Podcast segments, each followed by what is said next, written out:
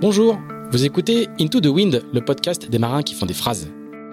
Into the Wind est produit par Tip Shaft, le média des professionnels et des passionnés de voile de compétition.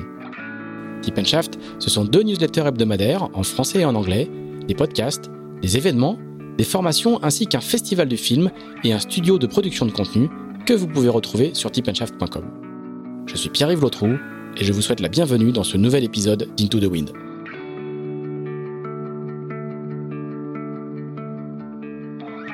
Cet épisode d'Into the Wind est présenté par Araldite. Araldite, ce sont des adhésifs structuraux, autrement dit des colles époxy et métacrylate extrêmement fortes, capables de remplacer une stratification. Les adhésifs Araldite collent sous l'eau, durcissent très vite et sont simples à appliquer, ce qui est assez pratique quand, par exemple, vous devez au hasard boucher le trou d'une cadène arrachée sur votre pont ou arrêter une fissure dans votre varangue de pied de mât après un talonnage. Bref, le genre de produit qu'il vaut mieux avoir à bord en course dans son kit de secours. L'araldite ne sert pas qu'en cas d'avarie, elle est de plus en plus utilisée pour coller des cloisons ou les jonctions entre pont et coque, mais aussi pour poser de la castillage, des padailles ou des pièces annexes. La gamme est très complète et s'adresse aussi bien aux coureurs qu'aux préparateurs et aux chantiers. Elle est à découvrir sur go-araldite.com et chez votre chip chandler. Bonjour Père Passé. Bonjour Pierre-Yves. Eh ben, merci beaucoup. Alors, c'est là aussi, c'est nous qui te recevons euh, dans les locaux de, de parce qu'on a la chance, tu n'habites pas du tout euh, en Bretagne, on a la chance de t'avoir intercepté lors de l'un de tes séjours à Lorient, puisque tu travailles en ce moment pour euh, le Charal Sing Team. Tu vas nous raconter un petit peu ça. Merci de nous recevoir pour ce nouvel épisode d'Into the Wind. On va passer un petit peu de temps avec toi et, explorer une carrière très longue et très variée. Et puis surtout, c'est ce qu'on disait un petit peu en aparté avant de commencer cet enregistrement. On va pas parler de Transat, on va pas parler de Figaro, on va parler d'une discipline un peu plus rare euh, chez nous, français, qui est euh, beaucoup le, match racing. Tu es l'un des seuls français, si ce n'est le seul français champion du monde de match racing. Euh, et on va, on va avoir l'occasion de, raconter ça. Mais pour le coup, dis-nous un petit peu ce que tu fais, ce que tu viens faire. Ça fait plusieurs. Tu viens régulièrement à Lorient en ce moment. Tu t'occupes de, des voiles du Charal Racing Team. Tu vas travailler sur le programme de voiles de Jerry pour, pour, le Vendée. Je suis, comment dire, l'interface Charal Sailing Team vis-à-vis de North. Et je m'occupe effectivement du, programme voile. Euh, L'année dernière et les années précédentes, c'était Nicolas Andrieux qui s'en occupait. Et Nicolas a beaucoup travaillé avec le développement euh, du bateau actuel et du nouveau bateau, aussi bien qu'il cherchait quelqu'un et c'est moi qui remplis ce rôle. Alors ça veut dire que sur les projets IMOCA aujourd'hui, il y a tellement de travail, on va tellement loin dans la précision, dans le détail, qu'il y a quelqu'un, il y a un job, alors c'est pas, pas à plein temps, mais il y a du job pour s'occuper que des voiles. Ben, les voiles, c'est la partie, euh, une des parties les plus importantes euh, des projets IMOCA. Hein à savoir euh, ben, les surfaces, les formes, etc. Et c'est vraiment un bateau qui nécessite beaucoup de voiles et il faut que les voiles puissent avoir des recouvrements pour que la personne en solitaire arrive à les utiliser en bas de range ou en haut de range le plus facilement possible. Et donc, du coup, on y passe pas mal de temps, effectivement. Alors, en plus, ce, monde-là de l'IMOCA a beaucoup changé. Enfin, les voiles d'IMOCA ont beaucoup changé parce qu'avant, on avait des bateaux qui marchaient normalement, enfin, dire sans voler maintenant aujourd'hui qui font beaucoup dà qui peuvent développer beaucoup de, puissance et de vitesse. Donc du coup, le, design des voiles a pas mal changé dans ce secteur-là quand même. Je dirais oui et non. Euh, oui, parce que hum, maintenant les voiles deviennent un peu plus plates. On utilisait voiles plates plus longtemps qu'auparavant. Et non, parce que la problématique reste la même. Quand il y a une grosse variation de vitesse de vent et de trouve angle, quoi, d'angle de, vent, euh, d'angle vent réel lors d'utilisation de ces bateaux-là. Et donc, euh, la problématique reste un peu la même qu'avant. Maintenant, c'est vrai qu'avec le parcours et euh, euh, l'obligation de pas aller trop au sud, les bateaux normalement font un peu plus de reaching qu'avant et un peu moins de, je dirais, de vent arrière entre guillemets. Ça veut dire que toi, sur une campagne complète de Vendée Globe, tu vas travailler. il va y avoir des voiles spécifiques pour la route du Rhum, j'imagine, peut-être pour la Jacques Vabre.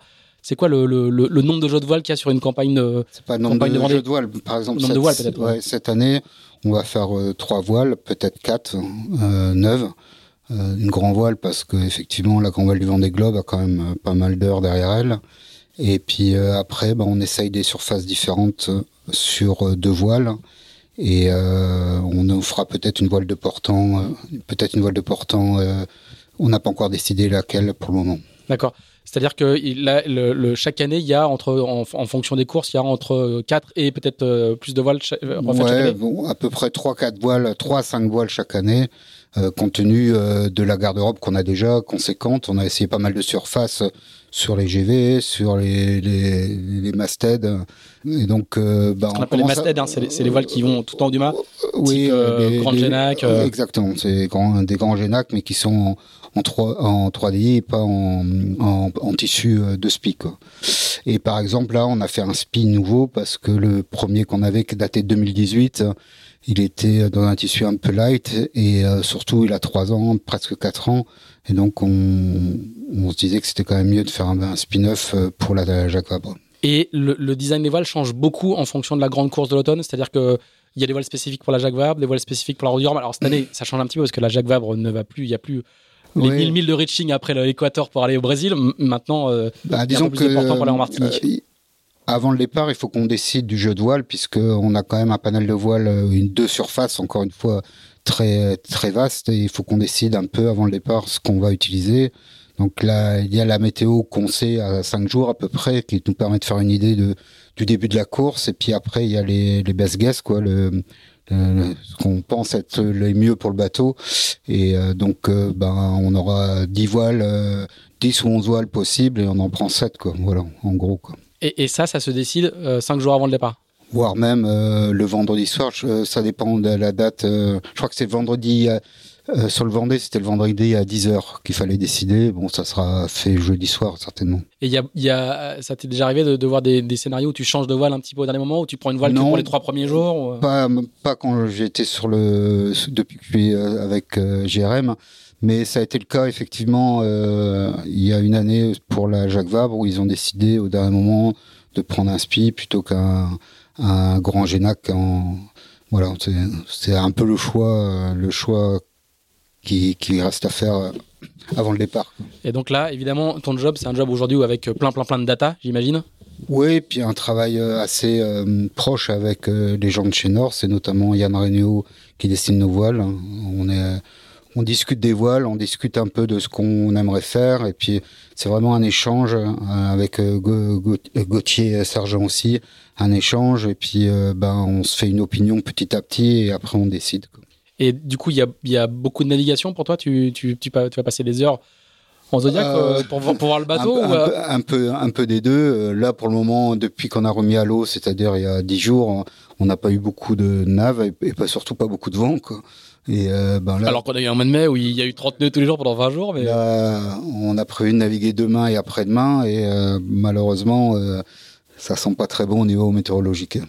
D'accord. Toi, pour toi, aujourd'hui, c'est c'est, pas un travail à plein temps, j'imagine? C'est, ça représente quoi? En fait, euh, je suis à tiers de temps avec euh, avec l'équipe euh, de GRM et l'autre partie de mon travail, c'est travailler pour l'Orient Grand Large où je fais du ménagement pour la classe mini, la classe, les classes 40 et puis les Figaro 3. Très bien. Alors, du coup, toutes tes activités sont en Bretagne aujourd'hui ou quasiment? Ouais, ouais, c'est, pas très facile. Alors, on, va, on va revenir là-dessus parce que quand euh, on, a discuté un petit peu avant de commencer, j'ai dit, bon, c'est quand même l'histoire d'un gars du Nord qui s'est installé à 7 et tu m'as dit, mais euh, j'ai des origines bretonnes, il y a quand même un bled qui s'appelle Passé à côté de Rennes. Alors, Bertrand, on va faire le flashback habituel qui a lieu dans, dans Into the Wind. On va repartir euh, dans les années 60, hein, puisque tu es né en, 1961. Tu, tu, vas fêter tes 60 ans cette année au mois d'août. Donc, c'est une longue carrière. Comment tout ça commence euh, et, à quel moment, et à quel moment ça euh, commence voilà. Bon, mon père était euh, capitaine en cours et il a passé le concours de pilotage de Dunkerque et il l'a eu pendant que ma maman était enceinte. Et au, lieu de naître à Brest, je suis né à, Dunkerque, sachant que mon père est de Morlaix, mes sœurs, ma mère sont de Brest. Et donc, moi, je suis né à Dunkerque. Ah, ça commence bien. et donc, euh, je suis né d'un carquois, mais euh, effectivement, j'ai commencé la voile en Bretagne, en baie de Carantec, hein, puisque mon, père était, euh, était de là-bas.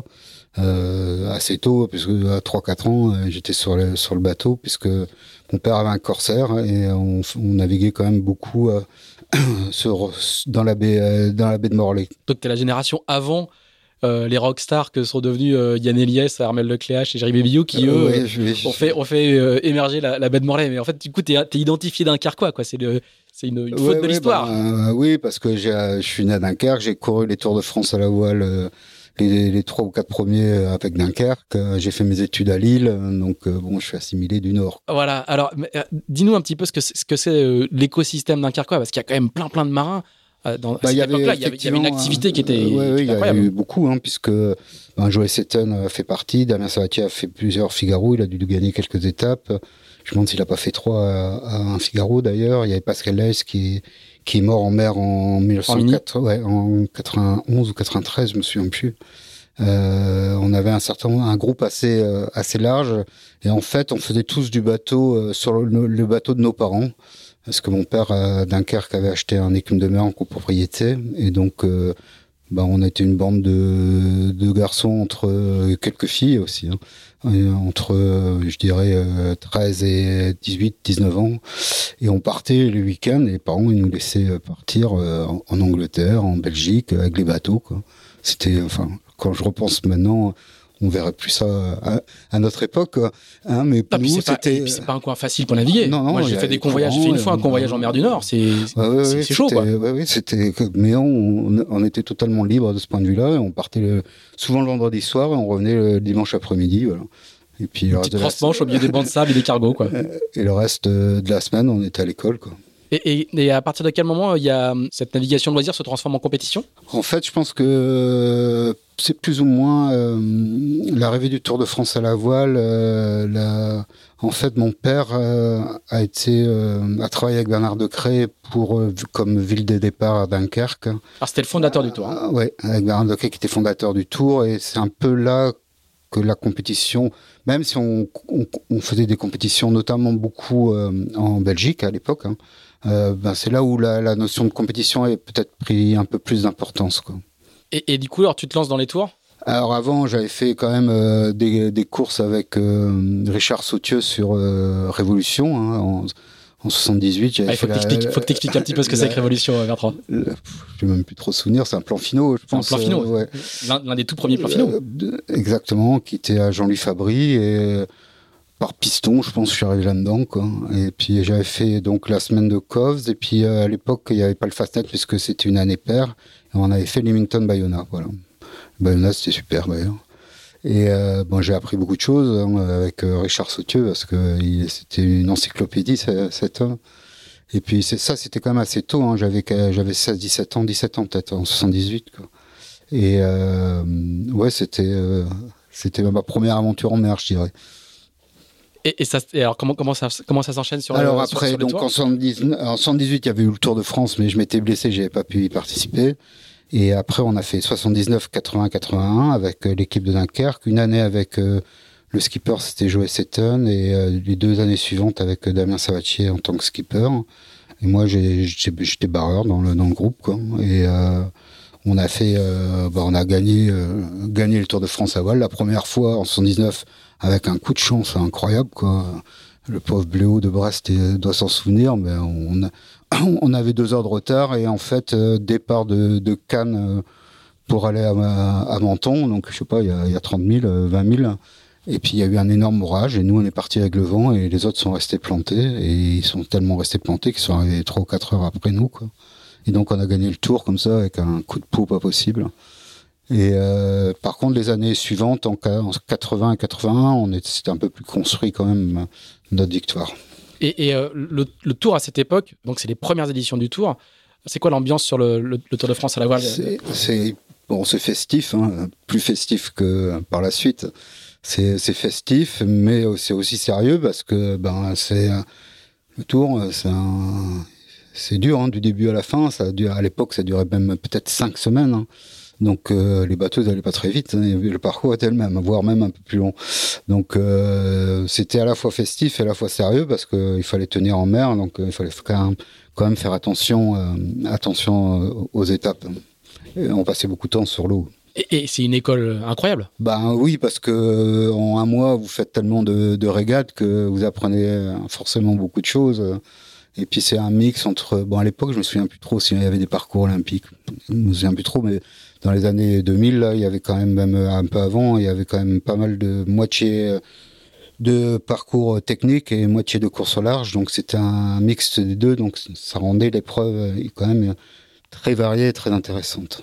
Et, toi, c'est c'est l'apprentissage de de, de, ah, complètement, de, la régate, quoi. Ouais, complètement. Après, j'ai eu la chance de faire l'Admiral's Cup euh, en 83 dans l'équipe belge avec André Nellis, qui avait été médaillé en fine. Et lui m'a appris beaucoup de choses, dans beaucoup de choses de, la régate, je dirais. Donc j'avais fait l'Admiral's Cup, je faisais l'avant, c'était étonnant d'ailleurs, je faisais l'avant sur, sur les inshore et puis sur les offshore, euh, je barrais un peu l'avant aussi. Quoi. et donc on se partageait la barre avec André. Euh, voilà, c'était. Lui m'a pris pas mal à barrer quand même. À cette époque-là aussi, euh, c'est évidemment une autre époque de la voile. Hein. Il n'y a, a, pas d'électronique, il n'y a pas de. Euh, on avait un si, si, on avait des trucs. Enfin, on avait, y a, non, mais ce que je veux dire, c'est qu'il n'y a pas le, il y a, y a, pas les tablettes tactiles avec le GPS, quoi. Ah, ben, le Tour de France, c'était la, la Gonio. Hein. Voilà, c'est ça, c'est ça que je veux dire. C'était la navigation la Gonio, même jusque les tours qu'on a fait 87 et 88, c'était navigation avec l'agonio. Hein. D'ailleurs, on a eu quelques mésaventures à, à ce sujet-là. Hein. Il fallait faire une très bonne estime. Il fallait vraiment être très euh, rigoureux sur l'estime. Alors, tu vas faire des écoles, une, une, école d'ingénieur, hein. oui. c'est bien ça, donc des, études d'ingénieur. Euh, et mais tu vas jamais travailler dans l'ingénierie, si? À peine. pas, ça, au sens, ça, non, non, ça, va enchaîner, ça va enchaîner directement. Ouais, pas au sens propre du terme. Non, en fait, ce qui est important euh, dans ma carrière, entre guillemets, bon, c'est bien sûr, j'ai fait une école d'ingénieur, mais c'est surtout euh, l'année 84, parce que l'année 84, avec euh, des amis d'un Carquois, on monte un projet pour la Quarterton Cup qui avait lieu en septembre à Nieuport, qui était un peu notre base à la fois de navigation et de fête à Nieuport en Belgique. Et donc, on, on demande à, à de nous dessiner un bateau qui s'appelait Comte de Flandre et euh, ben, ce bateau, avec ce bateau, on a gagné les, les cinq manches de la Quarterton Cup, euh, avec plus ou moins de, de, réussite, mais bon. Et puis on avait la chance aussi d'avoir euh, Bertrand Chiré qui était avec nous euh, et qui euh, nous a apporté en dehors de son humour beaucoup de beaucoup de, de petits détails sur l'utilisation du bateau. Le, il nous a vraiment fait progresser. Alors, on va rappeler qui est Bertrand Chéret aux plus jeunes qui nous écoutent. Hein. Ceux qui ont écouté le podcast avec Loïc Perron on, en, on a entendu parler aussi. Bah, Bertrand Chéret, c'est un maître voilier de La Rochelle, hein, entre autres, et euh, c'est une personne que. Qui était un coureur de très haut niveau. Qui était un coureur de très haut niveau et un, un, un passionné, quoi. Un passionné à la fois de voile, d'aérodynamisme et euh, de, de course, de tactique. Donc c'était c'était assez assez rigolo de naviguer avec lui d'ailleurs. Et, et, et, pourquoi du coup euh, c'est si important cette victoire dans la, la quarter aujourd'hui voilà, alors Aujourd'hui la quarter, il y, y, a encore des épreuves comme ça, mais ouais. elles pèsent beaucoup moins lourd qu'à l'époque. D'ailleurs, il y en a eu une qui s'est terminée il y a pas longtemps, non Je crois, et, je, et, la Belgique reste un, un lieu assez actif. Euh. Ben, important parce qu'en fait, ça m'a permis de rentrer sur la coupe en 85 grâce à finalement à la, notre victoire, à Philippe Briand, je suis rentré euh, avec euh, sur euh, l'équipe French Kiss qui s'appelait pas encore French Kiss à l'époque.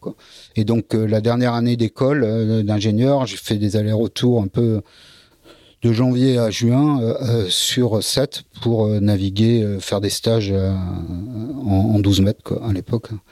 Et j'ai commencé numéro 1 et puis ben, j'ai vite reculé en tant que navigateur je me suis dit, ben, je vais peut-être pas tarder à débarquer. En fait, je suis resté. Non, c'est vraiment comme ça que ça s'est passé. Un coup de peau, pas possible. Puisque, en fait, ils avaient personne à mettre à, à ce poste-là, que j'étais, le navigateur sur les 12 mètres, il faisait quand même pas mal de manœuvres sur la plage avant.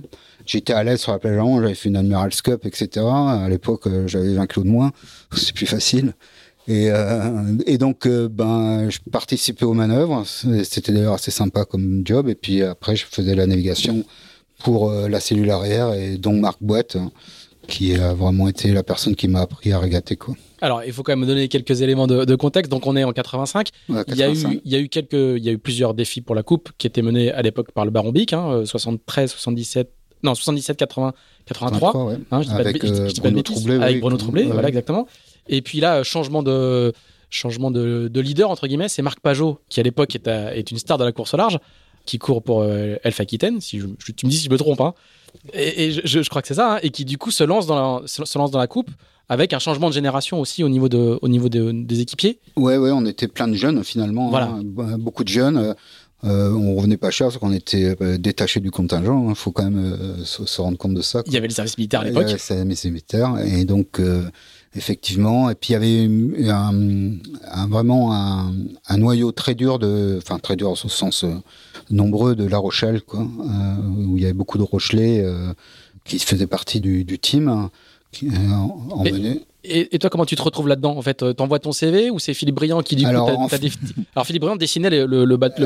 hein. Donc, Philippe Briand avait dessiné donc Comte de Flandre. Il avait gagné la One Ton avec Passion, je pense, le nom. Et en fait, je l'ai rencontré au salon nautique. J'ai provoqué le fait qu'on se rencontre au salon nautique. Il m'a présenté Pajot et Pajot m'a dit envoie ton CV à Laurent Cordel, puisque c'était Laurent Cordel qui était à l'époque euh, le coach du, projet. Donc j'ai envoyé mon CV à Laurent Cordel. Il m'a fait venir euh, mi-janvier pour un ou février, bon, je me souviens plus trop, euh, pour passer une semaine avec eux à 7, avec deux bateaux. Il y avait Freedom et Enterprise. Et puis voilà, je suis arrivé là-dedans comme ça. à la, quand j'ai eu mon diplôme fin juin, ils m'ont proposé de, de, rester avec eux et de faire mon service militaire en tant que détaché du contingent, mais euh, pour le projet America's Cup. Voilà. Plutôt sympa comme service militaire. Oui, oui, c'était sympa. On a quand même fait un mois de classe hein, au camp des Garrigues à Nîmes. Hein. Mais bon, c'était. Euh, c'était le prix à payer pour aller faire la coupe après. Exact. Alors, du coup, euh, ce projet, il est un petit peu particulier. Enfin, moi, les souvenirs que j'en ai, j'étais j'étais assez minot, mais ça va se jouer en Australie. Ouais. Et puis, il y a des images extraordinaires parce que c'est dans la brise. En fait, oui, la, la, régate se déroule à Fremantle. On dit Perth, mais en fait c'est Fremantle qui doit être à 20 km de Perth au, bord de la mer, hein, Perth étant à l'intérieur. Et à Fremantle, ben, il y a un phénomène de brise thermique très très fort, voire même violent, qui est euh, réglé comme du papier à musique, hein, ou presque. Hein. Et donc il y a beaucoup de vent, quoi. Beaucoup de vent, un clapot dur, un clapot euh, méditerranéen très court, euh, très dur, quoi. Et c'est ce qui va donner sans doute les plus belles photos de la coupe. Hein. Depuis, on, on, a, on a quand même pas fait beaucoup mieux. Il y a du soleil, il, y a des vagues, il y a du vent et ça donne, ça donne des images extraordinaires. Tout à fait. Puis on était nombreux. Hein. Il y avait, euh, de mémoire, je dirais au moins 12, 12 euh, bateaux, hein. 12, 12, équipes. Et euh, donc on avait fait un championnat du monde en, février ou mars 86 et on a fait la coupe en début fin 86 début 87 je me souviens plus exactement des dates enfin bref et donc on a plutôt pas mal marché. Le bateau était euh, assez rapide, notamment en portant. Et euh, on a eu des déboires, bon comme plein d'anecdotes, mais bon peu importe. Et, euh, donc on a atteint les demi-finales et on a perdu en demi-finale contre contre Dixon d'ailleurs. Chris Dixon. Chris Dixon avec les Kiwis, voilà. Et pour, pour beaucoup de gens, ça reste une, une campagne assez incroyable. Quoi. Les Français n'étaient pas du tout était ultra outsider. Euh, vous arrivez, euh, vous arrivez en demi-finale. Euh, ah oui, c'était. La, campagne a fait rêver beaucoup de gens, quoi. Même nous. Hein. nous, les premiers, je dirais. Oui, la campagne a fait rêver. Les bateaux, bon, ces bateaux-là dans la brise, c'était quand même à, 10, 11, hein, on était 11. Hein. C'était quand même du taf, c'était très dur. et puis, et puis l'endroit était fantastique, quoi. Il y a, Fremantle, c'est vraiment très sympa à, à naviguer, quoi. Et, euh, toi, à ce moment-là, c'est la première fois que tu fais la coupe? Tu ne sais pas encore, j'imagine que tu vas avoir une longue carrière dans ce secteur-là. Ah mais, mais, pour toi, c'est quoi C'est une, révélation C'est euh, bah, une étape comment, comment tu perçois ça euh, avec le recul? Très jeune, j'avais envie de faire ça. Hein. donc, je regardais les magazines et forcément, je voyais ça dans, dans America Cube. non, c'était America America 2 qui était les premiers à naviguer à Fremantle, moi j'étais encore à l'école d'ingénieur, je le voyais, j'avais jamais monté sur un, 12 mètres, et je regardais les photos, je lisais l'article. Hein.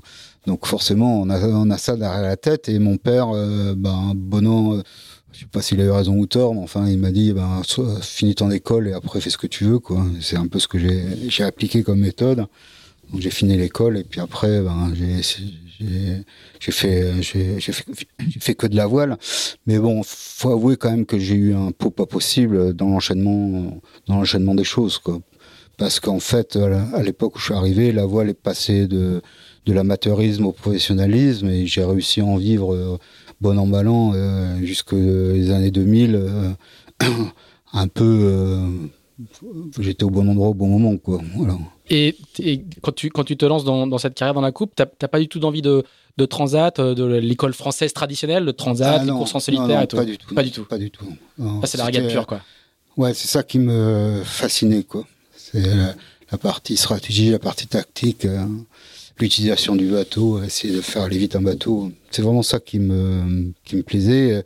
Mais euh, avec les Tours de France à la voile, on avait quand même un contact avec la, la course au large. J'ai fait quand même euh, 4 ou 5 Admirals Cup, 5 Admirals Cup quand même. On a gagné en 91 avec Corum, On, on- on 93. va, on va y venir. Tu vas pas, tu vas pas échapper au déroulé. Hein. Et donc j'avais fait quand même en 83, j'ai fait l'Admirals Cup avec euh, avec euh, l'équipe Belgique. On avait fait euh, la Channel Race et le Fastnet, hein, même si j'ai aucun souvenir. Mais vraiment aucun souvenir. Ah oui, t'as évacué. Ah non, ouais, c'est étonnant. Après la campagne de, de, de French Kiss, donc qui va, qui va s'appeler French Kiss parce que le sponsor, c'est euh, l'ascensoriste Kiss, Ouais, c'est ça hein ouais. Euh, Les clés tu- minutes. hein. Pardon? Les clés minutes. Les clés minutes. Oh oui, pardon, c'est pas l'ascensoriste, qu'est-ce que je raconte? Non, les clés minutes, pardon, pardon. Et, et du coup, tu vas repartir euh, après la coupe, en fait. On se dit que c'est une autoroute vers une carrière internationale, mais en fait, là, tu vas repartir faire le, le- le Tour de France à la voile, En avec à nouveau des euh, victoires, quoi. Et, et- et tu vas toujours faire ces, ces re- ces retours au Tour de France, en fait. Hein En fait, euh, pendant la campagne America's Cup, euh, j'ai rencontré dans l'équipe Pierre Masse, qui finalement n'est pas parti en Australie avec l'équipe, mais avec qui j'ai gardé un lien plus ou moins fort. Et Pierre m'a proposé de faire le Tour de France à la voile. Il avait trouvé un partenaire qui était la région de Languedoc-Roussillon. Et donc, euh, revenu de la Coupe en 87, euh, ben, j'ai enchaîné sur le Tour de France à la voile qu'on a gagné. On a eu la possibilité d'avoir un, un one ton en 88, qui était le bateau CGI. Et en 88, on a regagné le Tour de France à la voile et on a eu la possibilité de construire un, un, un nouveau one ton qui s'appelait CGI2, quoi. Et pour participer à la One Ton Cup euh, 89 et l'Admirals Cup 89. Alors, ça, ce que tu vas faire. Et puis, Pierre Mas, euh, il sera aussi euh, avec d'autres dans l'équipe Corum. Alors, euh, ça c'est plus tard. Ça, c'est un peu plus tard, mais, mais, mais, mais du coup, qui va, qui va être aussi euh, la Voilà. Et donc euh, avec euh, victoire française d'Admirals Cup. Voilà, avec euh, donc euh, Pierre était en contact avec euh, Luc Gélusso, il y avait Philippe Briand aussi, euh, bon, toute la, la bande de Rochelet qui, euh, qui était avec nous en 87. Quoi. Ils ont monté le projet, euh, parce que Luc Gélusso était euh, s'occupait des voiles en, en 87 avec nous, ils ont monté le projet Corum, euh, Sailing Team, et donc euh, la participation de trois bateaux euh, décorés Corum à l'Admirals Cup 91 qu'on a gagné en 93 où on a fait euh, troisième, je crois. Alors, je le redis, comme je l'avais dit sur le, le podcast avec Christian Dumas, hein, qui a fait partie d'une une partie de, le- de, de l'épopée Corum. Là, c'est les montres, c'est pas comme le- les produits d'épargne immobilière ouais. comme, il y a, comme y a aujourd'hui. Et, et c'est une grande première. Aller gagner dans le jardin des Anglais, euh, ça n'a jamais été fait de, de cette manière-là. Ouais, ouais, tout à fait. Puis on, on avait une équipe vraiment euh, issue de la Coupe 87. Hein. Euh, l'essentiel des personnes étaient, euh, étaient euh, issues de la Coupe. Euh, Michel Carmarek, euh, Xavier Philippon, j'en- oublie beaucoup. Euh, Philippe Briand, évidemment, Luc Gélusso. Euh, Il y avait euh, Jean-Yves Bernot avec nous aussi et Christian Dumar aussi qui était sur euh, un des bateaux. Je sais plus, euh, pas le 50 pieds, mais bon, je sais pas si c'était le Touton ou le One Ton. Mais en fait, Christian, je le connaissais parce que euh, on avait gagné, on avait fait le Tour de France à la voile, je pense ensemble en 88, et on avait fait aussi euh, CGI en 88 et 89. Donc Christian, on se connaissait pas mal. Alors, ça va renchaîner tout de suite derrière avec, le- avec la coupe. Une fois, bon, qu'on a goûté à ça, en Ouais, fait. euh, La coupe, euh, en fait, euh, ben, ce qui s'est passé, c'est que euh, les Américains qui ont gagné, euh, Denis Conner, avec un bateau extrêmement large, extrêmement raide à la toile finalement, ils ont gagné et euh, donc ils ont changé de, de jauge et on est parti sur les AC euh, Classe America. Classe America, ouais. Et euh, on a eu le premier avec une petite bataille avec les, les Italiens pour savoir qui était numéro un ou pas. Bon bref, hein, et on a eu un bateau assez vite, euh, un peu agricole à l'époque, et on a fait toute une campagne de tests, d'efforts, etc. avec euh, les jambes d'assaut d'ailleurs en, dans- en 90 de- d'assaut d'assaut euh, système en 90 euh, 91 je pense. Et c'est un nouveau- c'est un nouveau Pajot, hein. C'est un nouveau Pajot qui Voilà, fait, qui fait ce défi-là. euh, Pajot, il a trouvé un partenaire qui s'appelle Ville de Paris. Et donc, euh, on fait la coupe en 92 à San Diego avec euh, Ville de Paris. Voilà. Alors, quel souvenir tu gardes de cette, euh, Ouais, épisode-là? Fantastique. En plus, à l'époque, euh, bon, San Diego, c'est un endroit où il n'y a pas de vent, mais on avait euh, un, un zigzag à faire dans le port, le premier bord de Portant, hein, puisqu'on faisait un, un reaching à 135. Après, euh, on changeait de voile, on faisait un reaching à 110, et après, on rechangeait de voile, un reaching à 135. Et donc, beaucoup de manœuvres, euh, très compliquées à faire, euh, avec des voiles quand même très grandes. Euh, et puis, bon, San Diego, les États-Unis, c'est moi, j'étais encore jeune à l'époque. Hein, c'est quand même un endroit, c'est pas désagréable à, vivre. Et donc, on, on, doit faire demi-finale aussi encore une fois. Euh, je me souviens pas contre qui on perd d'ailleurs. Bon, bref. Là, par contre, tu fais plus numéro 1. Hein là, as reculé. Non, non, bah, je, suis toujours navigateur, quoi, en fait. J'ai la chance de naviguer encore avec Marc Boîte. Et, euh, et puis, entre-temps, je m'étais mis au match racing. On avait fait un championnat de France ou deux, peut-être et euh, au moins deux, ou trois même. Et puis euh, ben j'ai eu la chance de pouvoir en 92 faire pas mal d'épreuves de match racing et commencer à un peu à naviguer un peu mieux quoi. Voilà.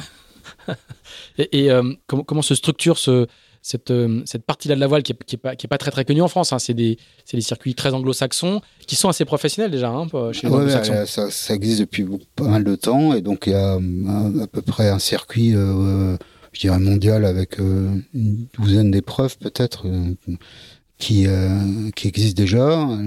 À l'époque, ils mettent en place le classement mondial qui à mon avis était euh, il fallait faire euh, six épreuves cinq six épreuves dans l'année. Enfin où on était classé sur les cinq ou six meilleures épreuves de l'année.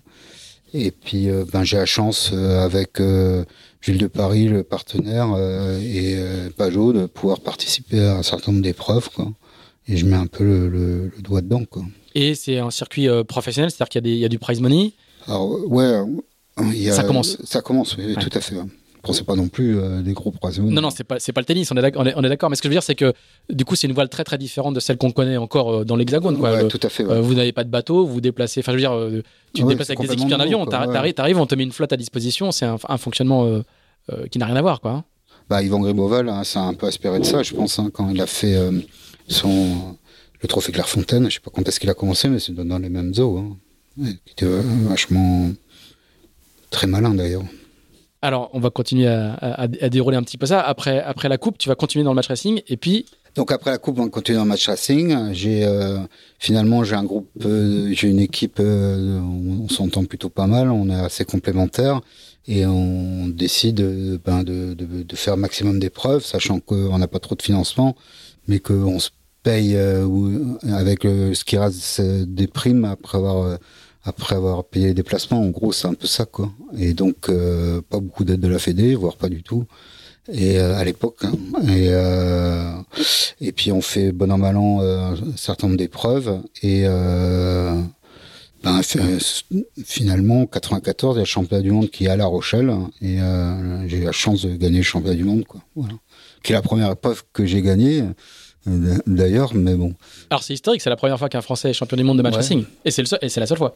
C'est la seule fois, malheureusement. Je pense que effectivement, euh, Mathieu Richard et Sébastien Coll n'ont pas été trop loin de le gagner, mais ils l'ont pas gagné. Quoi. À, l'époque, ça, même chose. Je, vais beaucoup parler de la différence entre le, monde français de la course et puis le monde anglo-saxon.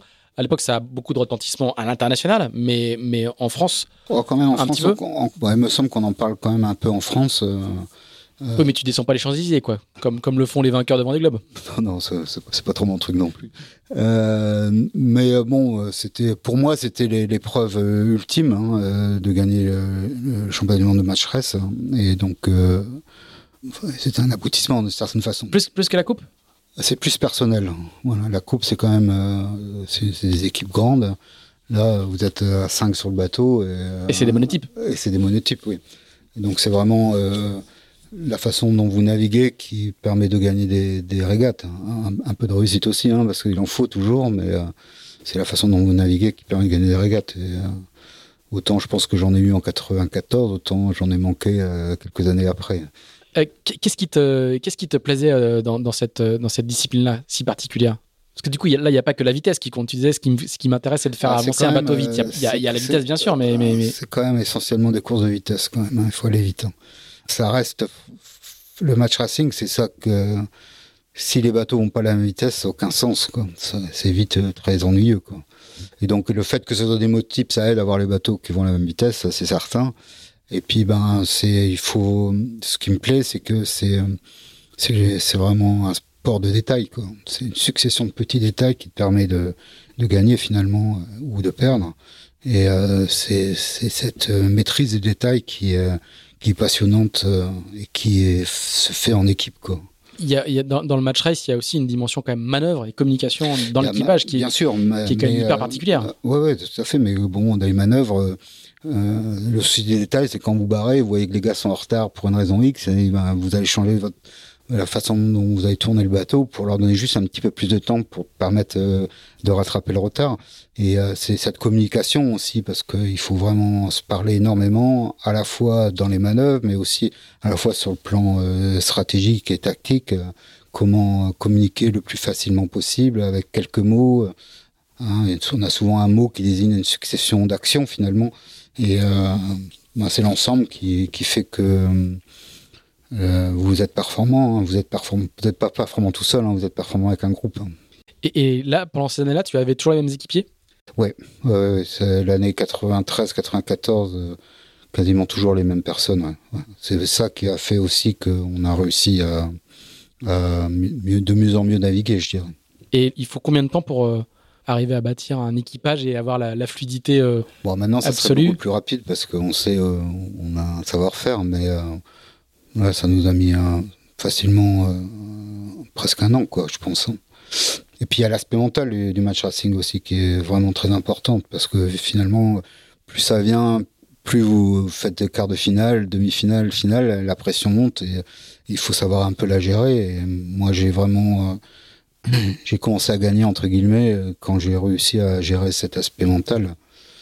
Euh, J'étais un peu trop émotif euh, et donc euh, ben, j'ai j'ai j'ai pris des, j'ai consulté quoi, comme tout le monde. Tu avais un préparateur mental? Ouais, ouais, ouais, tout à fait. Ouais. J'ai commencé à faire ça fin 93, début 94.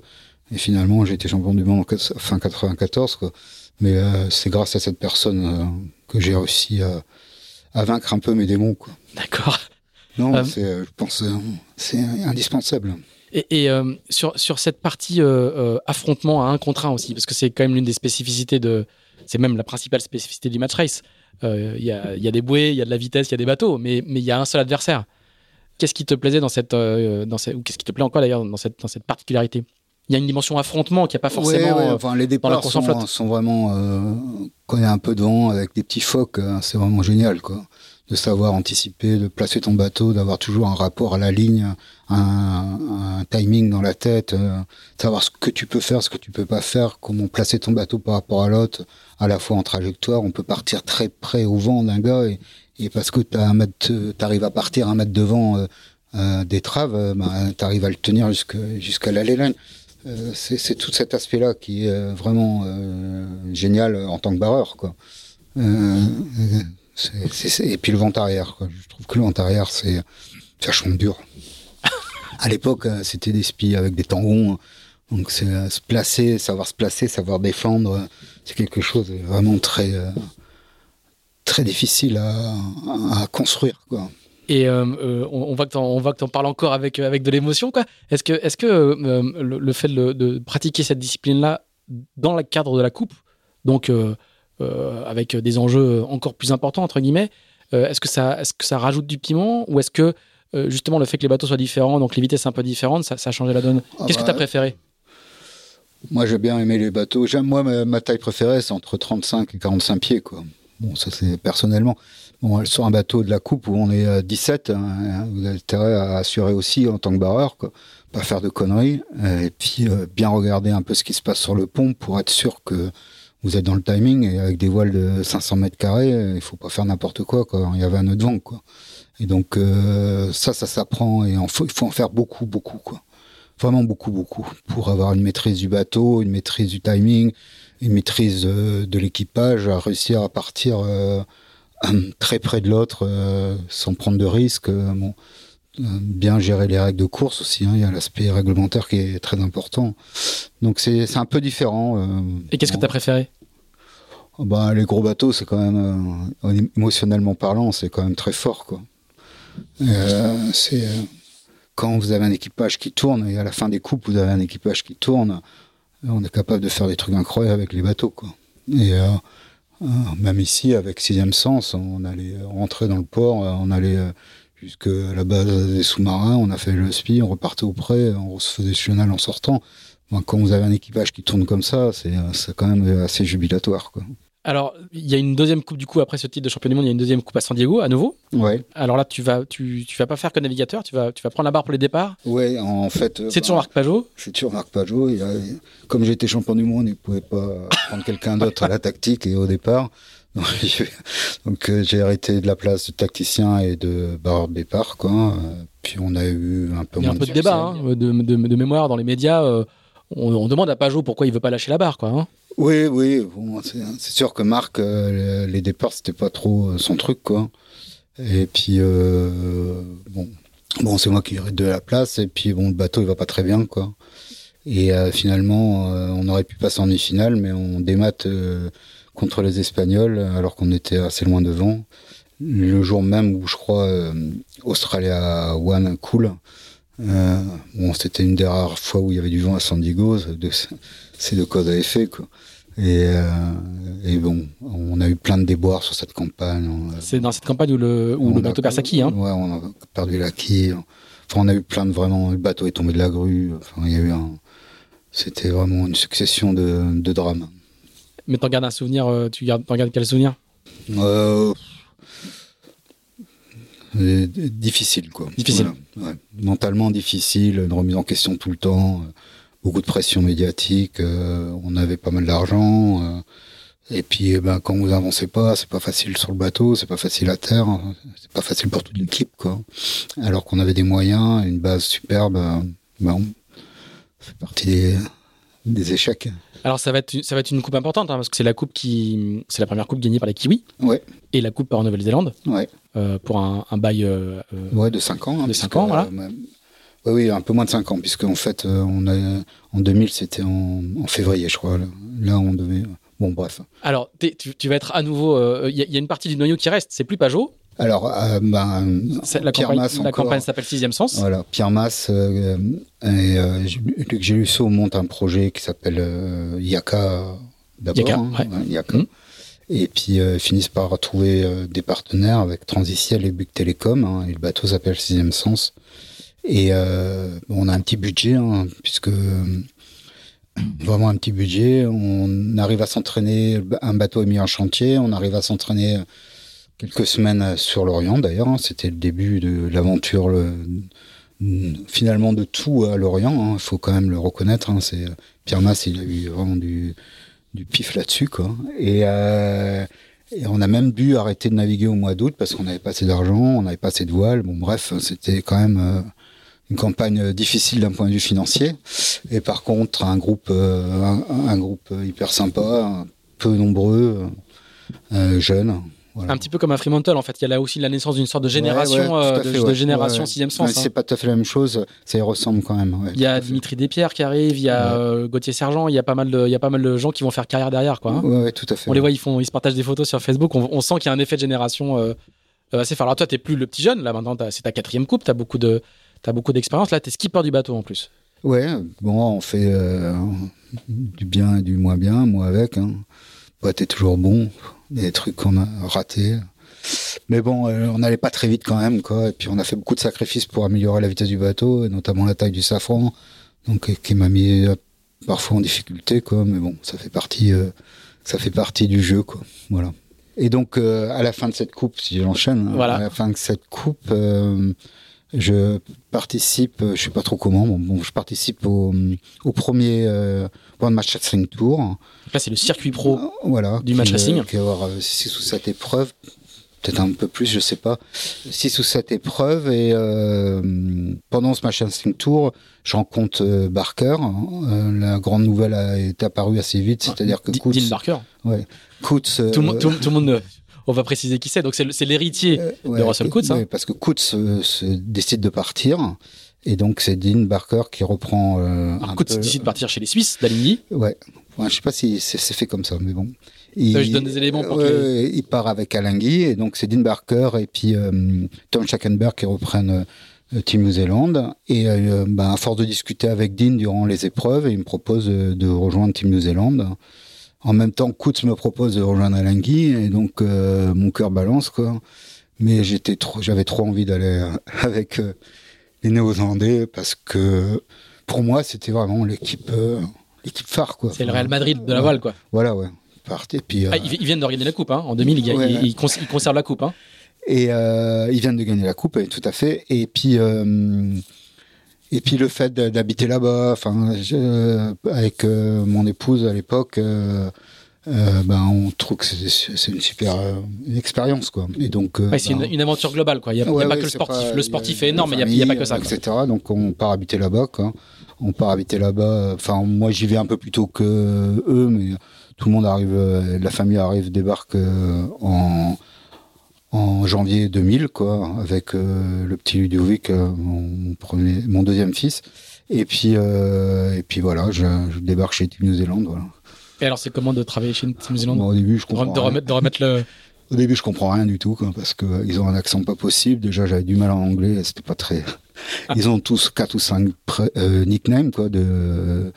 De surnom. De surnom, hein. Et donc, euh, enfin, au début, c'est l'enfer, quoi. Vraiment l'enfer. Par contre, euh, dès le premier jour, on me donne le bateau et vas-y. donc, je pars, je pars le premier jour avec eux à la barre du bateau. Évidemment, je me prends un corps mort. Cette honte. Bon, bref. Euh, et, puis petit à petit, euh, ça a été la découverte euh, d'à la fois des kiwis, de la Nouvelle-Zélande. C'était génial, quoi. Beaucoup, beaucoup navigué, quoi. Beaucoup. À l'écœurement. Ah, à l'écœurement, jusqu'à ah, Ah oui ah. Je sais pas, on a dû naviguer deux fois plus qu'à Lingui, quoi. Ah non, non, on a beaucoup, beaucoup navigué, quoi.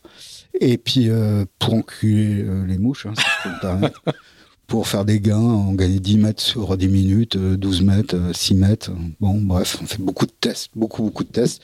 Peu de match reste finalement, match reste qu'à la fin, euh, ce qui certainement nous a manqué un peu. On, certainement nous a manqué à la fin sur la coupe un peu de match reste. Et, pourquoi tu dis jusqu'à l'écœurement? Parce qu'il y a un moment, t'en as marre, toi? Ah ouais, ah ouais, ouais. c'était 6 jours sur 7. On, quittait le quai à 10h, on venait à 19h, 20h. 6 jours sur 7. Là, il a d'être euh, comment concentré parce que les barreurs sont concentrés quoi concentrés euh, pendant 8 9 heures euh, c'était usant et je pense qu'on en a trop fait hein. je pense que l'équipe est arrivée sur la coupe on est tous rincés bon on a eu des déboires aussi on a eu des problèmes des bris de matériel des problèmes de gréement bref beaucoup beaucoup de beaucoup de travail quoi. Alors du coup, pour le coup, c'est un échec des Kiwis, euh, puisqu'ils vont, ils vont perdre face, face aux Suisses d'Alinghi, c'est une, une, révolution. Mais du coup, est-ce que toi, tu peux, tu peux expliquer ce qui fait quand même la longévité et le succès de cette équipe qui, bah, qui va euh, regagner après, hein, qui va regagner et reperdre, mais qui, mais qui, qui au final a, bah, euh, Enfin, l'équipe, elle, elle, existe depuis finalement 87, hein, avec Plastique et Fantastique, là, Chris Dixon. T'es repris après Stan Lager avec avec euh, comment il s'appelle? Ils ont fait le, le monocoque aussi, euh, le gros monocoque de 120 pieds là, où je sais pas combien. En 88, et ils ont fait euh, la coupe en 92 avec un bateau complètement atypique avec Rod Davis, un bateau qui était le, le, moins toilé de tous, le plus léger. Et euh, ils ont fait 95, euh, où là, franchement, les bateaux étaient très aboutis avec Laurie Davidson qui avait, qui avait dessiné la carène, et puis euh, des, des, jeunes aussi, pas beaucoup de jeunes, Coutts, mais aussi euh, des jeunes ingénieurs tels que euh, Mac Drummond, Nicole Roy, etc.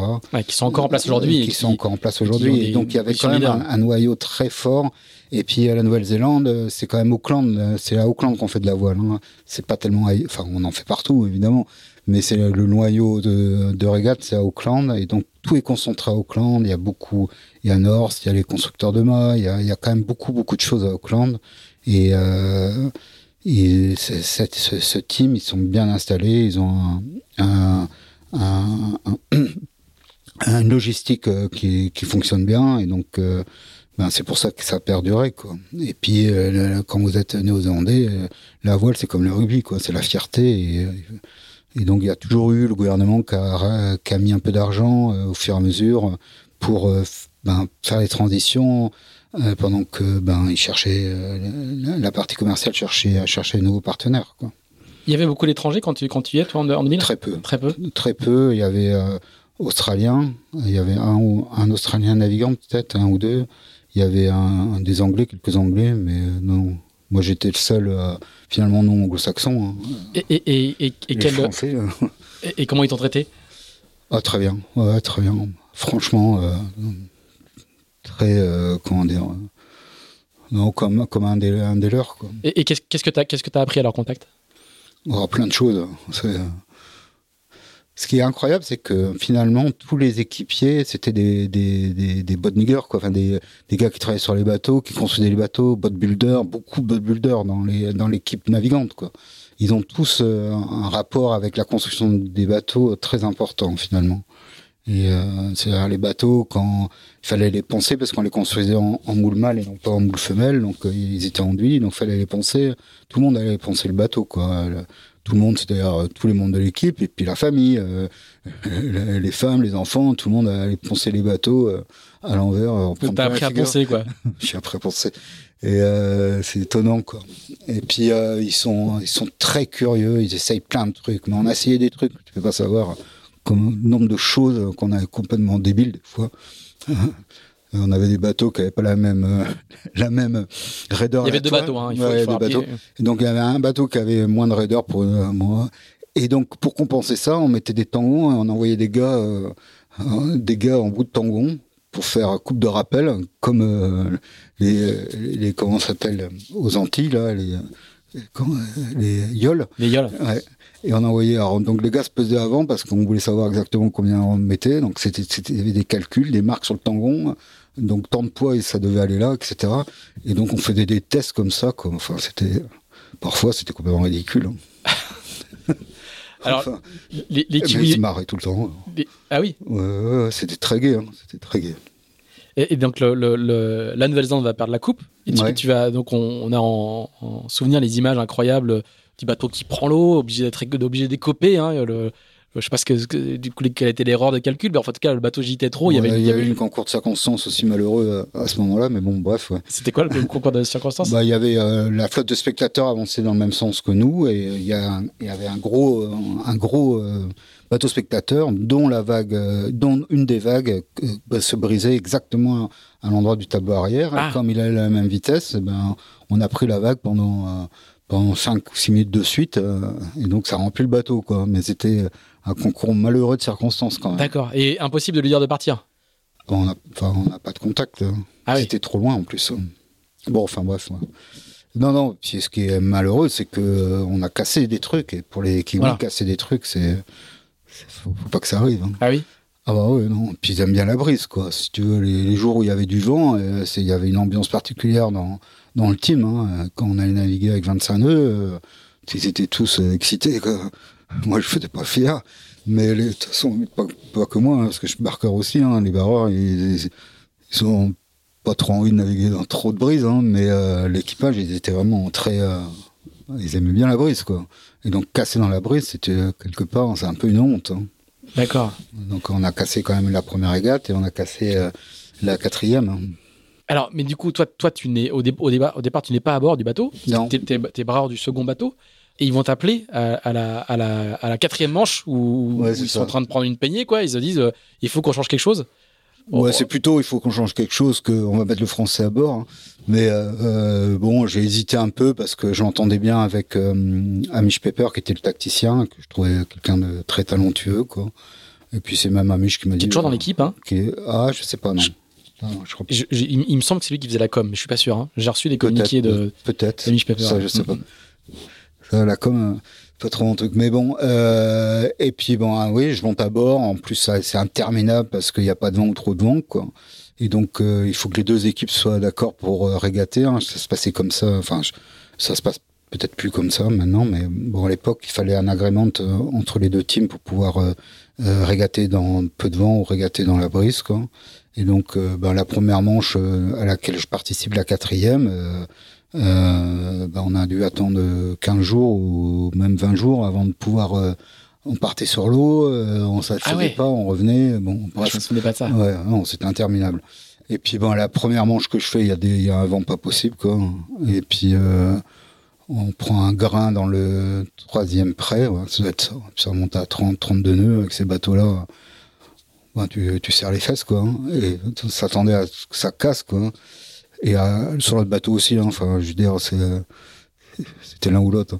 Et en fait, on a cassé, ce qui est incroyable, on a cassé un tang. Un tang, la jonction euh, sur les barres de flèche du gréement vertical. Et donc, on avait un double gréement. Et cette pièce-là, qui était en aluminium, on l'a testée euh, quatre ou cinq fois euh, à la rupture.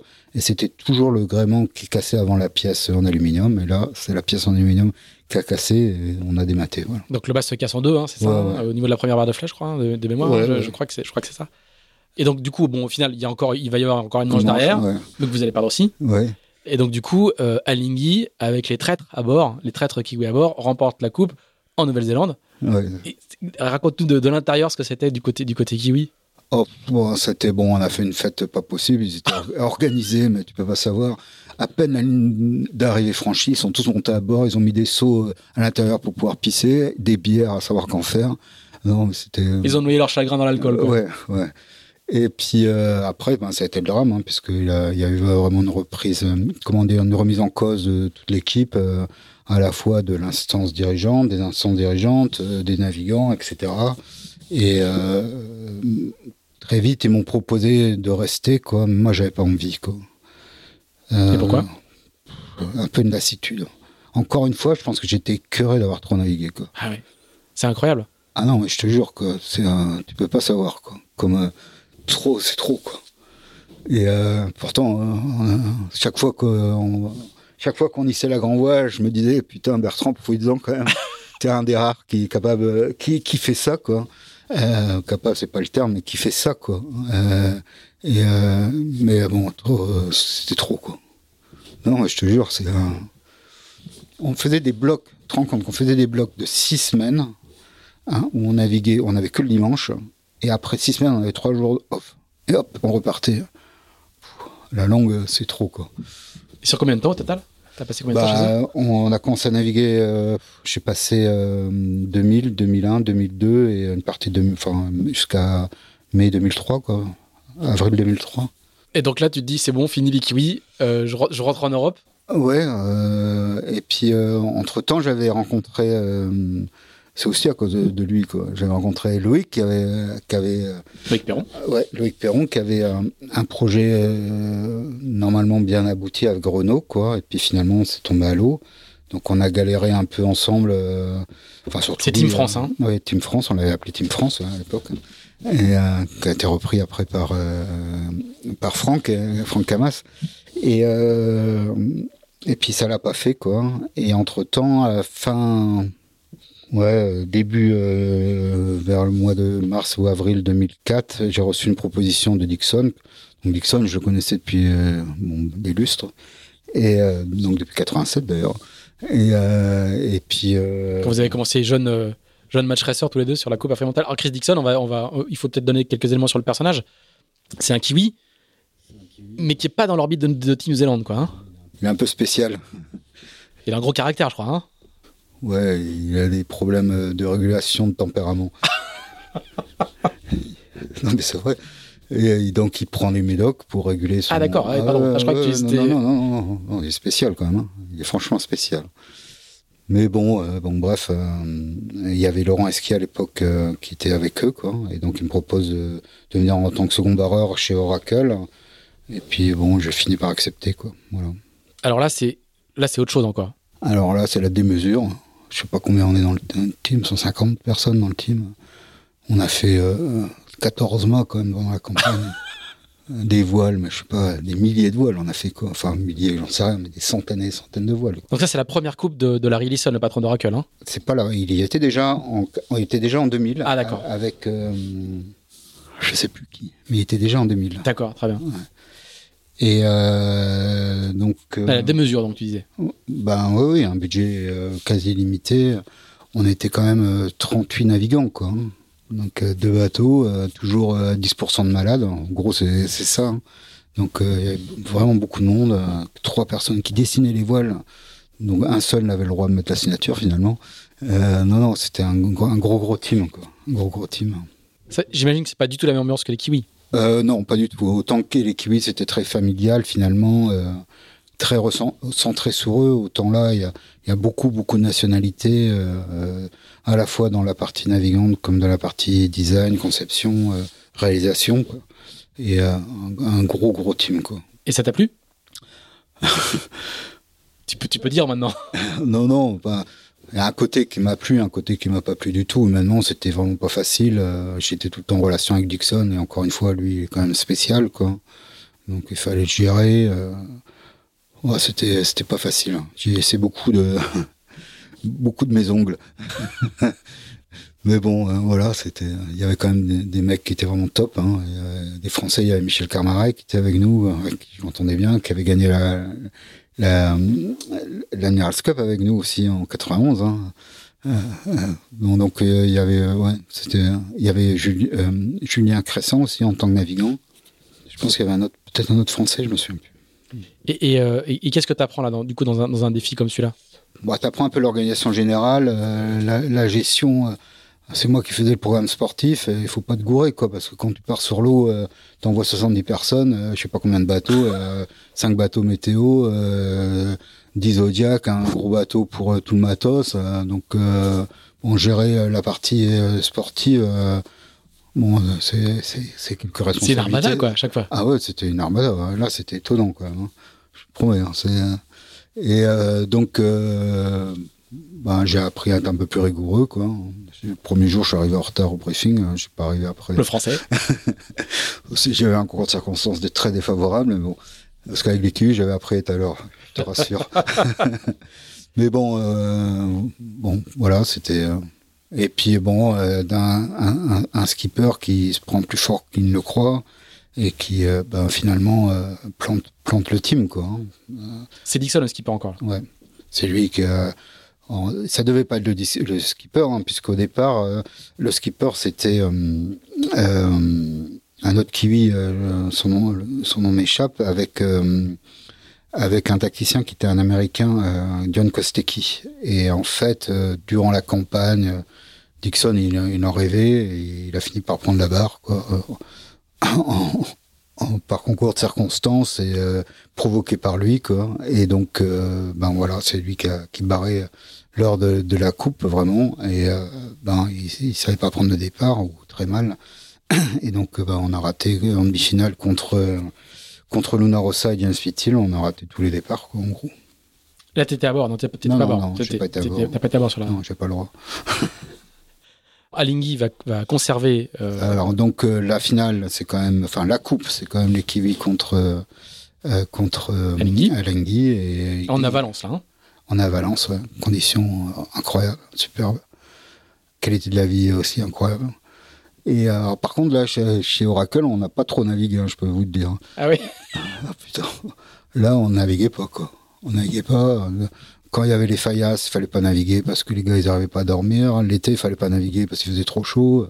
C'était étonnant, quoi.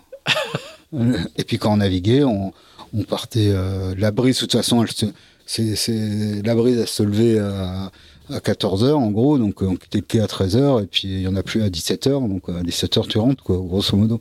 Donc là c'était pas très usant au niveau euh, au niveau nombre d'heures de, de, navigation. on avait le temps de faire autre chose, on a fait du match race, on a fait euh, du petit bateau, on a fait plein de choses. Quoi. Voilà. Alors comment comment ça va s'enchaîner pour toi derrière? Parce que j'ai retrouvé euh, j'ai retrouvé un communiqué de presse où tu dis que tu t'intéresses à la solitaire du Figaro. On est en 2009, donc presque bah, deux ans après. Ouais, après bah, tu, tu, tu, sors un petit peu du circuit du circuit coupe quoi. Ben, euh, bon, euh, pas, de, pas de mon fait. Hein, euh, non, non, bien sûr, bien sûr. Finalement, Oracle est repris par, par Russell Coutts. Hein. Larry Ellison a fait une proposition. Oui, d'abord, il y a la bataille, il y a la bataille trimaran. Oui, c'est ça. Mais c'est repris avant le trimaran par Russell. Oui, c'est ça. Mm -hmm. dès dès juin 2017, c'est repris par Russell et puis, et puis son équipe il décide de faire euh, un multicoque. Bon, bref, il y a la coupe. Il y a, y a la bataille d'avocats. Euh, bon, voilà, il y a la coupe en multicoque qui est en lieu, je sais plus quand, 2010, 2011. Mmh. Ouais, 2010, ouais. 2010. Et euh, bah moi, j'ai, j'ai Russell, euh, je l'ai pas contacté, quoi. Euh, et donc, euh, ben, j'essaye de faire autre chose, quoi. Et puis, je me souviens plus ce que j'ai fait, quoi. le tour, à nouveau. oui, le tour en 2010 et 2011 avec Vincent Portugal qui vient me chercher là. Et donc. Euh, et quand je dis du tour encore, c'est parce qu'il y a encore des victoires, quoi. Euh, oui, en 2010 avec euh, sur le phare 30, qui est un bateau. Euh, je sais pas si on l'appelle phare 30 ou même 30, bon bref. Ah, ça s'appelle même 30, c'est phare 30 après.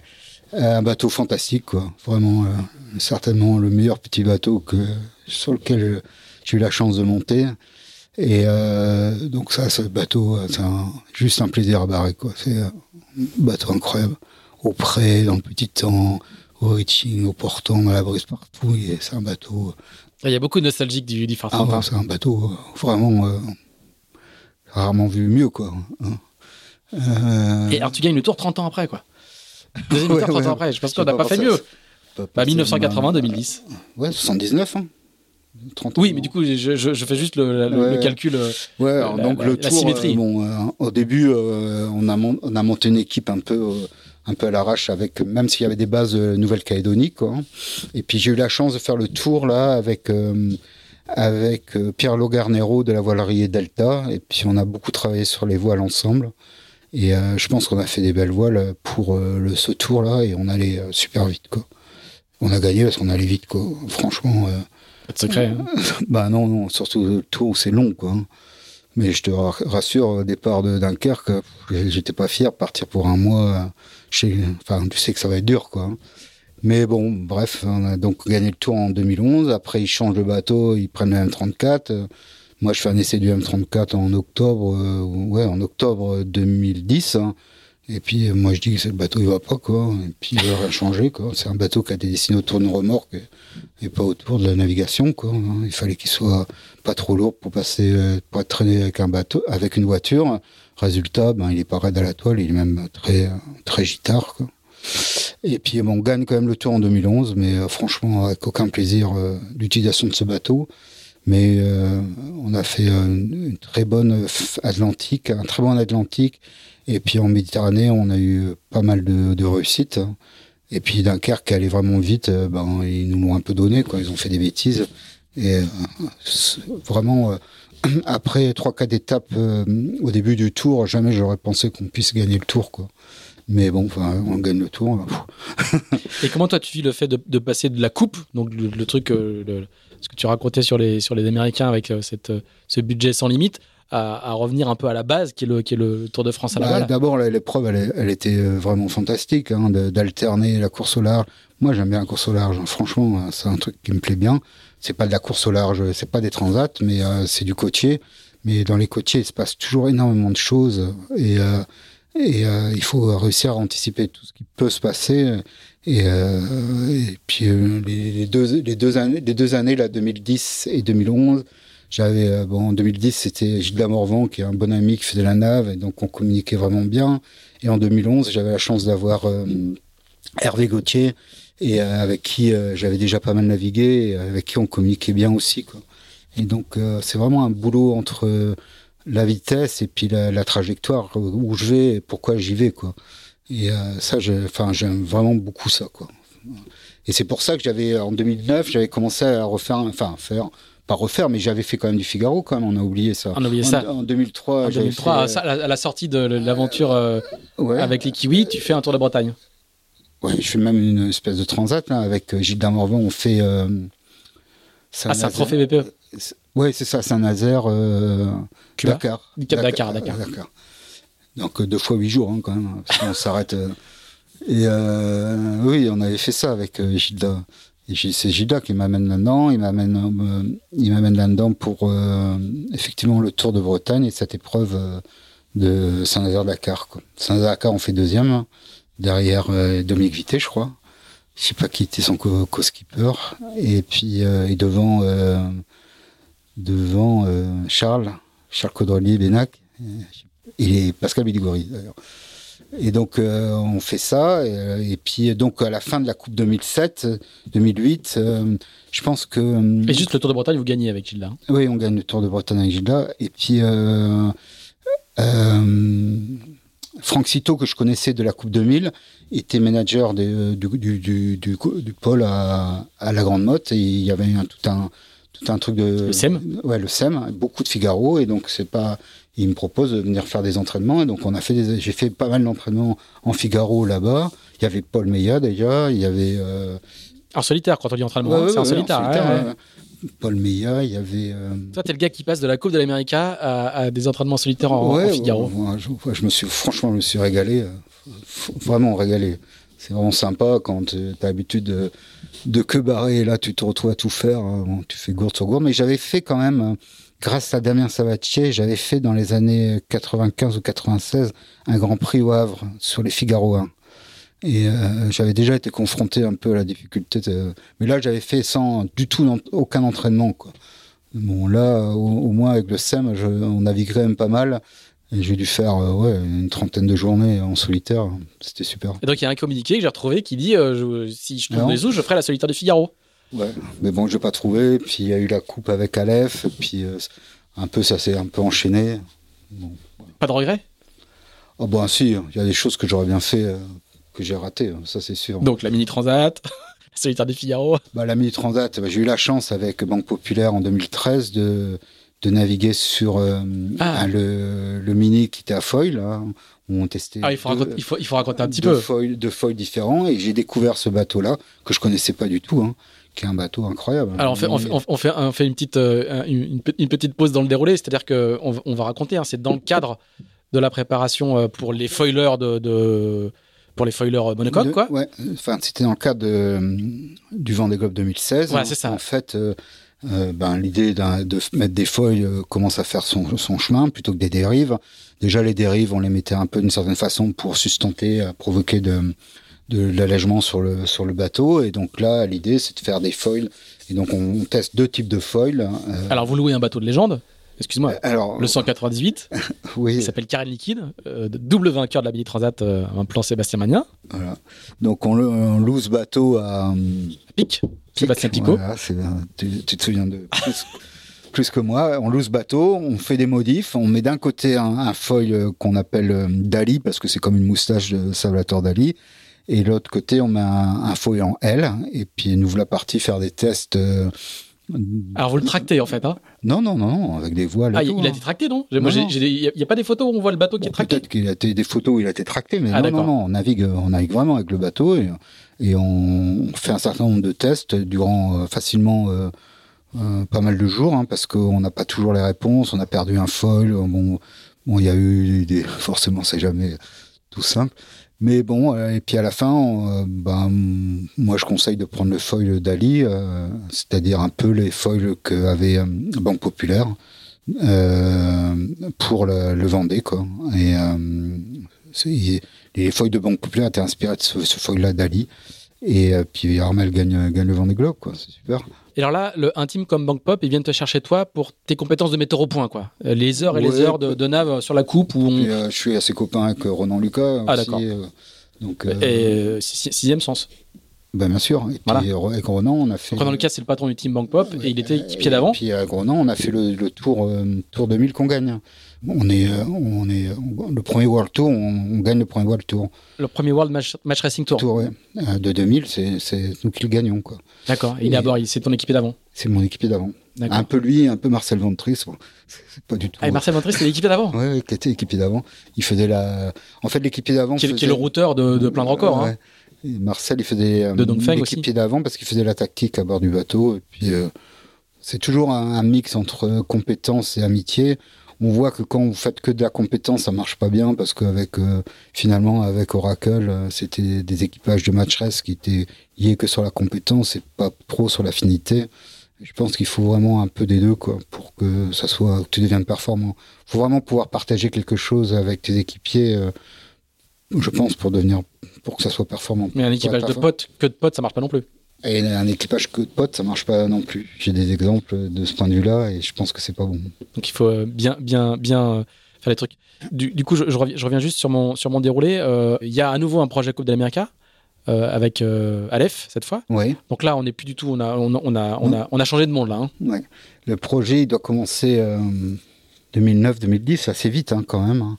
Et puis il y a eu les AC45. Donc la personne qui dirige le team, c'est Hugues euh, que je connais depuis pas mal, enfin quelques années, puisque j'ai fait du phare 40 euh, avec lui. Hein. Je fais de la tactique à quelques épreuves de phare 40 avec lui.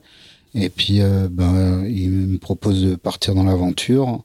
Et euh, de moi m'occuper de la partie sportive quoi. Alors Hugues Le Pic, il est pas très connu, mais il est même pas connu du grand public du tout. Hein. Non. C'est un banquier. Puis il veut pas être connu. Il veut pas être connu, mais je on va quand même dire, qui c'est. C'est un banquier de, c'est un banquier de Goldman Sachs à l'époque, hein, euh, un banquier français euh, qui, qui fait une carrière euh, extraordinaire, qui va monter un fonds d'investissement plus tard. Donc c'est un- quelqu'un qui a les moyens d'amorcer le, le projet, mais qui va pas le financer en entier. Et là, par contre, la coupe est passée au, est passée au multicoque. Ah non, d'abord on fait des épreuves en, en NAC version 5. Il y a un certain, Oui, nombre- il y a un certain nombre d'épreuves, euh, euh, bon, montées un peu à l'arrache à chaque fois. euh, on, a, on a dû faire euh, trois ou quatre épreuves. Ouais, on a fait Nice, on a fait une épreuve en Nouvelle-Zélande, une épreuve à la Magdalena, trois épreuves peut-être qu'on a fait, bon, je me souviens plus. Mais toujours un peu à, à l'arrache, difficile de trouver un équipage, difficile de monter un groupe. On n'a jamais, t'as pas l'équipe l'équipe que tu veux parce que les mecs sont pris, ils font autre chose, etc. Quoi. Bon, bref. hein. Et puis euh, après, ben, la coupe euh, va vers le multicoque et euh, Hugues a investi pour euh, trois trois épreuves dans la, la C45. Alors qu'il y a un circuit, euh, il y a les AC, il y a Voilà. les ACWS, les American Cup World Series, qui se courent sur des, sur des catamarans. Voilà, de 45 De pieds. 45 pieds. Voilà. Et donc la Et là, première année, il y a là, il là, il y a plusieurs équipes françaises d'ailleurs. il y a deux équipes françaises avec euh, avec Loïc et son frère et nous avec Aleph. Et un Gauthier. Alain Gauthier était avec nous. Voilà. Et donc, euh, on fait. euh, la première année, on fait euh, une épreuve à Cascais, une épreuve à, à Plymouth. Plymouth, plus une à Venise aussi. Donc ça, c'est la deuxième année. deuxième année. Et après, une épreuve à San Diego, et la deuxième année. Et on fait pas les épreuves de deuxième année, finalement. On a fait que les épreuves de première année. Quoi. Donc tu, tu, tu n'iras pas, euh, tu n'iras pas à la coupe, euh, 2013. à la coupe 2013, la fameuse, Avec les AC72. voilà où tout le monde se met à voler et, qui- et qui va euh, avoir une, enfin, ça va changer le, la facette de la planète voile, hein, euh, puisque tout le monde va se mettre à voler dans la. Et les kiwis passent tr- très près de pouvoir la gagner. Quoi. Alors plutôt, ils participent au, au comment on dit, greatest comeback of history, of, of sport history, puisque c'est les, Américains qui vont, Qui vont gagner. qui vont gagner en étant menés euh, 8 à 1 et qui vont perdre 9 à 8, hein, quelque chose comme ça. Je me souviens plus du score euh, Ouais, euh, c'est à peu près ça. ouais. précisément. Et là, toi, tu vas entamer un petit peu un- une, une- une nouvelle facette de ta carrière. Euh, Ça va être fini euh, sur la coupe en tant que, en tant que navigant. Par contre, tu vas vraiment développer une, une carrière, une expertise de coach. Et tu vas multiplier euh, euh, Oui, cette, donc cette ça- partie-là de, de- de- de coaching. Quoi, hein. Ouais. Ben déjà en 2012 et 2013 euh, et 2014, je coach euh, dans un premier temps Pierre-Antoine Morvan sur le circuit mondial de match racing. Et après je vais coacher un peu Pierre et surtout euh, Mathieu Richard quoi, et son équipage sur le circuit mondial de match racing, surtout dans l'année 2014 et puis on, avec des résultats euh, mi-figue mi-raisin quoi, des très bonnes choses et puis des choses moins bien quoi. Alors, explique-nous, parce que c'est quelque chose qu'on connaît moins bien dans la course au large, qui est le, la, la- vision que la plupart de- des gens, euh, même passionnés, ont de, ont de la voile. Euh, C'est quoi le rôle d'un coach, justement, dans ces, dans ces, Bah, dans ces disciplines de, le- de- de match racing? C'est le regard extérieur. C'est pas que l'entraîneur, quoi. C'est le. y a- y a- on fait de l'entraîneur. euh, j'ai fait quelques entraînements avec euh, Mathieu en tant que barreur d'ailleurs, mais euh, l'essentiel de, de mon travail c'était plus sur les épreuves de d'essayer de déterminer euh, ben, ce qui ce qu'ils font bien, ce qu'ils font moins bien et euh, essayer d'apporter des réponses euh, sur ce qu'ils font moins bien. Il y a aussi il y a une partie euh, importante dans la communication, savoir comment ça communique à bord, la réception de l'information, comment elle est traitée quoi. Parce que des fois, le barreur, il a des trucs dans sa tête qui, euh, dont l'équipage n'a n'a connaissance que finalement quand, quand il le réalise. Donc, c'est des choses qu'il faut éviter. C'est-à-dire qu'il faut que plus le barreur arrive à anticiper et à, le formuler euh, de, vive voix, euh, plus l'équipage peut anticiper. Donc, euh, c'est des choses qui sont importantes pour ramener la performance. Quoi. Et donc, ben, j'ai coaché les deux, équipes, très différentes d'ailleurs, hein, entre Pierre-Antoine Morvan et Mathieu Richard. Et, et, qu'est-ce qui leur manque pour aller, pour aller au bout Parce qu'ils passent pas loin. hein. Oui, oui, il passe pas loin. euh, Mathieu Richard, notamment, qui, Ouais. qui va, va, va- va échouer dans rien, quoi. moi, je garderai ça pour moi. D'accord. Mais bon, Mathieu, il va passer, il va vraiment passer pas loin, euh, de, deux années de suite, euh, comme Sébastien Coll est passé pas loin une année de suite, quoi. Mais euh, bon, ça l'a pas fait, quoi. C'est une somme de détails, comme tu le disais euh, tout à l'heure, et, et chaque, chaque détail compte, quoi. Oui, oui. Voilà, de toute façon, c'est le haut niveau dans tous les sports. hein. C'est, le souci du détail, mais dans la voile, c'est particulier parce qu'il y a le matériel, il y a quand même les éléments extérieurs. Les éléments extérieurs, effectivement. On fait quand même un sport où on maîtrise pas le carburant, hein, pas comme en Formule 1, quoi. Ils ont d'autres soucis, mais bon. Chacun ses petits problèmes. Avant de passer euh, à, ton retour à la coupe en tant que coach de, Franck Hamas, tu vas retourner à Dunkerque un petit peu? J'ai une ligne dans ton CV, c'est directeur général d'ambition Dunkerque. Euh, oui, euh, en fait, Guillaume Florent, qui a été médaillé médaillé au jeu, je sais plus quelle année, bon bref, 2008 hein, peut-être. Hein. en fine En fine, ouais. et, et directeur des sports de la ville de Dunkerque, qui me propose de rejoindre l'ambition Dunkerque. C'était d'ailleurs c'était une structure qui avait la volonté de faire de la voile de haut niveau. Quoi. Et donc, euh, ben, je rejoins Voile Ambition Dunkerque en novembre 2014. Et puis, euh, euh, dans le même temps, il y a Franck qui me propose de faire le coaching en extrême 40. Donc, j'accepte. Franck Camas Avec Franck Camas, ouais. J'accepte de coacher à l'époque Groupama. Quoi. Donc, en 2014, je dois le coacher sur trois épreuves, peut-être en extrême 40 une en Chine, une à Nice, et puis une première en Turquie peut-être. Hein. Et puis euh, Franck, il, à l'époque, il commençait la préparation olympique avec euh, Sophie de Turquem. Sophie de Turquem, va m'en vouloir, avec Sophie, et donc euh, il me propose de continuer en 2015 sur le le sur le NACRA 17, hein, et en même temps, il prépare la coupe et donc, il me propose aussi de faire le coaching sur la coupe. Et, donc... et, là, et là, être capable de coacher euh, de la voile olympique sur des petits bateaux, du catamaran de 40 pieds, euh, du gros catamaran pour la coupe, toi, tu as, ce côté euh, multi-support. Bah, ce qui compte, c'est pas la technique du bateau, c'est vraiment le regard extérieur. Bah, regard extérieur et le... La technique du bateau a son importance, mais elle est réservée à la spécificité de l'équipage. Hein. Moi, mon rôle, c'est plus, ben, c'est un bateau qui marche avec le vent et des voiles, hein, donc c'est très similaire finalement. C'est même, c'est même plus, c'est vraiment très similaire quoi.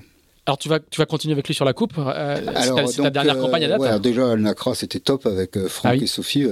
On a fait pas mal d'épreuves, on a, on a beaucoup phosphoré pour essayer d'aller plus vite. Surtout Franck, euh, c'est quand même sa spécialité de phosphorer pour aller vite. Et, euh, et puis euh, finalement, donc on, on, commence à pouvoir faire du GC32 pour préparer la coupe. Et puis en novembre 2015, euh, Franck il, il, tombe à l'eau, il se fait un accident très grave, hein. très grave au pied quoi. Et du coup, il a est obligé d'arrêter le NACRA finalement quoi. Et, et bon, c'était dommage parce que bon, le NACRA c'était top quoi. C'était vraiment sympa, une petite équipe comme ça, et puis un bateau un bateau fabuleux. Alors c'est peut-être encore plus fabuleux maintenant avec des foils, ça je sais pas parce que j'ai pas navigué euh, ou vu naviguer euh, des Nacra 17 à foils, mais à l'époque euh, avec, les, les, dérives en je sais pas comment on pourrait dire en, en C quoi, c'était déjà pas mal quoi. Alors tu vas le suivre sur la coupe, c'est lui qui te demande. Ouais ouais, je le suis sur la coupe, donc on fait pas mal de GC32, on a fait beaucoup beaucoup quoi qui était un, bon, support vraiment sympa. On fait le tour là, je sais plus comment ça s'appelle. Le GC32 Racing Tour. Ouais, Racing Tour. C'était très sympa parce qu'il y a pas mal de, pas mal de régates, euh, bateaux qui sont volants, qui sont difficiles aussi à utiliser. Et puis après, on part sur la coupe, quoi, avec euh, un peu des, quelques épreuves d'AC45, hein, un, l'AC45 Turbo euh, qui vient finalement au mois d'août 2016. Voilà. Et le nouveau bateau qui arrive fin, à la fin, quoi. Voilà. Donc ça, c'est ta dernière coupe, mais c'est aussi le, elle a bien changé depuis, depuis les premières que tu fais. Quel souvenir tu gardes de, de, celle-là qui est le, la, dernière coupe sur des catavolants finalement? Parce que maintenant, euh, on très bon ce que c'est. Mais... Une équipe vraiment top, hein. des gens compétents, euh, même une petite équipe, mais des gens très compétents un peu partout. On a eu la chance de récupérer finalement euh, quelque part le, une grande partie du design team de, de Luna Rossa qui avait décidé d'arrêter avec le changement de, de, taille de bateau, quoi. Et euh, non, c'était vraiment une aventure euh, super, très sympa, très dur aussi, hein, forcément, euh, beaucoup d'heures euh, pour pas mal de, de, de techniciens. Hein. C'était un bateau extrêmement technique et peu de navigation finalement, hein, puisque quand tu pars naviguer, ben, tu navigues 10 minutes, tu t'arrêtes, tu navigues 10 minutes, tu t'arrêtes, tu fais que, que ça, hein, puisqu'il y a toujours des problèmes hydrauliques et électroniques à mettre, euh, à régler. Quoi. Voilà. Et du coup, quand on est, on est censé être coach, c'est pas, c'est pas, c'est pas frustrant de, de peu naviguer? Bah, c'est pas tout le monde est comme ça hein, finalement. Quand tu regardes, bon, nous, on était en retard, donc on a couru après le temps constamment et finalement, quand tu regardes comment on a réussi à progresser les, les derniers mois et demi, tu dis qu'avec un mois de plus de neuf, on aurait peut-être été pas loin d'être dans le coup. Quoi. Donc on était quand même pas si loin que ça, même si on a gagné très peu de, courses. Je crois qu'on a gagné deux ou trois courses. Et, euh, mais on n'était pas si loin que ça, alors que ben, un mois et demi avant, on était à la rue complète. Quoi. Donc euh, ben, tu as un petit peu une frustration euh, euh logique, de dire merde, finalement, avec un mois de plus, ça aurait pu être beaucoup mieux. Quoi. Alors après, il va encore y avoir du, coaching euh, complètement différent. Tu vas coacher Dongfeng Oui, euh, je vais faire euh, cinq mois avec Dongfeng pour la Volvo. Quoi. J'ai bah, je, connaissais Charles parce que bah, on s'était rencontrés en 2003. Et puis, il était assez copain avec Franck. J'avais beaucoup navigué avec Franck aussi dans les années 96-98, puisque on avait navigué en Figaro ensemble. J'avais navigué sur son multicoque aussi, hein, le premier groupe AMA. J'avais dû faire euh, deux, trois épreuves, je me souviens plus trop, deux, trois épreuves avec lui à la tactique.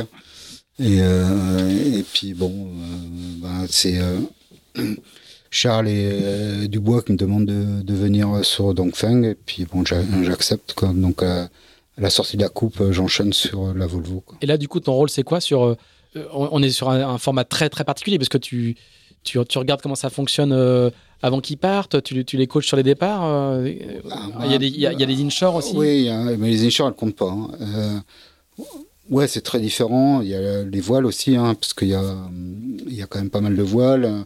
Euh, réglage, réglage, des voiles, une équipe bizarre, parce qu'avec des Français, avec Pascal Videgori, avec, avec des Kiwis. Bon. Et c'est le premier Dongfeng, hein Ouais. Euh, euh, non, c'est le deuxième. Toi, c'est ah, le deuxième, pardon, excuse-moi. moi, j'arrive sur le deuxième. Donc, c'est l'équipe qui gagne C'est l'équipe qui gagne, bien sûr. Avec Marcel Ventris, qui fait, euh, encore lui, quoi, qui fait le, le, routage avant, avant, le, avant le départ. Quoi. Et alors, du coup, ton, rôle, c'est quoi, du coup, précisément? Bah, C'est peut-être là où ça n'était pas très clair. D'accord. bon, en tout cas, ils ont gagné. ils ont gagné, bravo à eux. Suis ravi pour Charles. Et, du coup, après, euh, là, là tu, tu, tu, embrayes sur le. Donc, euh, JRM, je, je, rencontre à cette occasion-là, hein, puisque euh, il était dans, dans, le groupe avec ouais. Feng. Bon, je connaissais JRM depuis longtemps, puisqu'on on s'était croisés sur des tours de France euh, à la voile, je pense. Et puis, bon, j'avais suivi quand même, il a gagné. Mais qui gagne trois fois le Figaro. bon, bref. Oui, à peu près qui, qui, c'était, quoi. Ouais, je voyais un peu qui c'était. Et donc, il me propose de, de rejoindre le team. Pour avoir un œil extérieur différent, quoi. Et donc, euh, ben, j'accepte. Et puis, euh, bon, j'ai fait quelques, pas beaucoup en 2018, un petit peu en 2000, puis de plus en plus finalement, puisque cette année, je fais un peu plus que d'habitude, quoi. Donc là, c'est les voiles.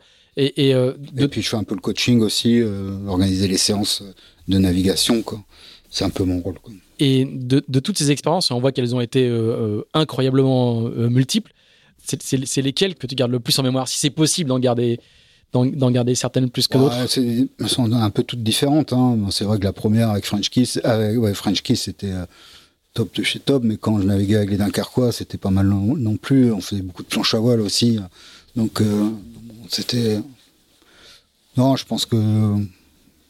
Il y a des, des, expériences qui sont plus ou moins euh, plaisantes au sens sympathique du terme, mais elles ont toutes été en, finalement assez enrichissantes quand tu les prends euh, une par une, elles sont quand même enrichissantes.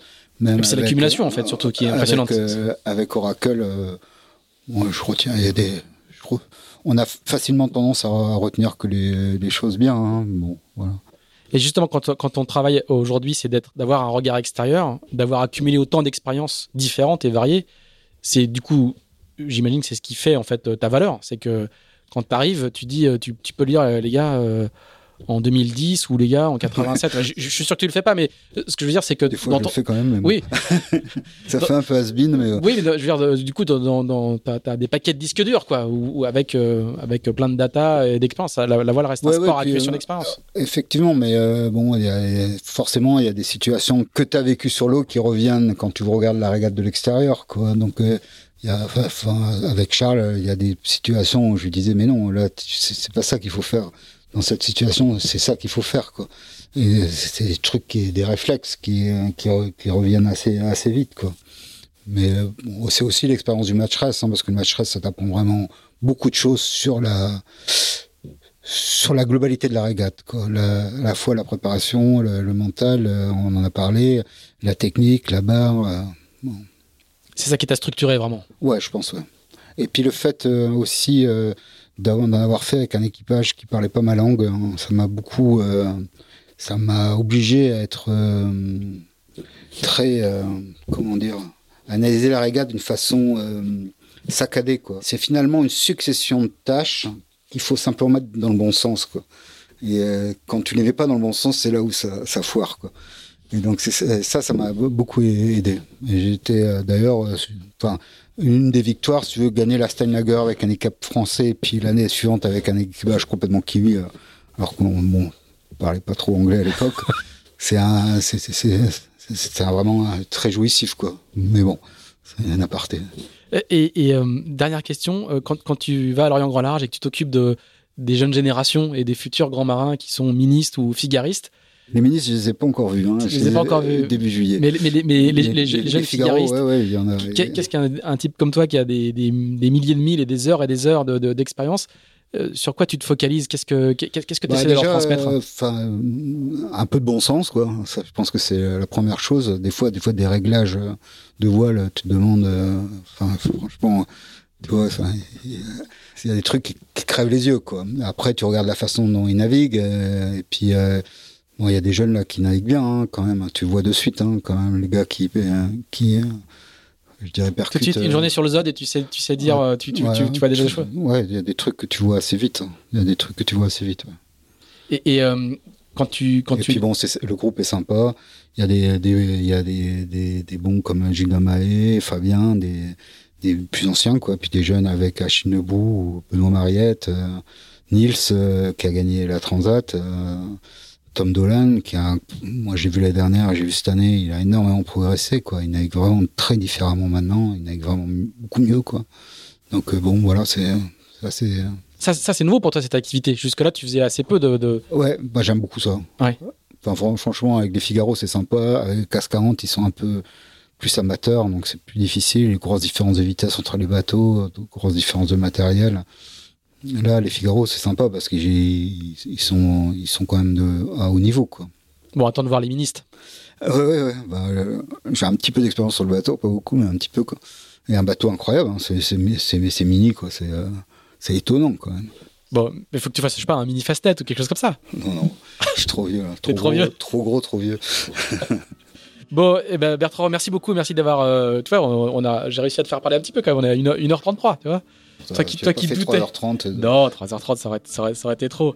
Merci beaucoup de- d'avoir partagé avec nous euh, bah, cette histoire incroyable, toutes ces, ces décennies de, de- d'expériences euh, hyper variées. Si vous nous avez suivis jusqu'ici, merci, merci beaucoup. N'hésitez pas, je vais le dire à chaque fois, n'hésitez pas à nous mettre euh, entre 0 et 5 étoiles sur Apple Podcast. C'est bon pour le référencement. N'hésitez pas aussi à nous dire si ce podcast vous a plu, ne vous a pas plu, et ce qu'on peut faire de mieux pour, pour progresser? Et puis, euh, on se retrouve dans, dans 15 jours euh, avec un nouvel épisode. Salut, merci Bertrand. Au revoir.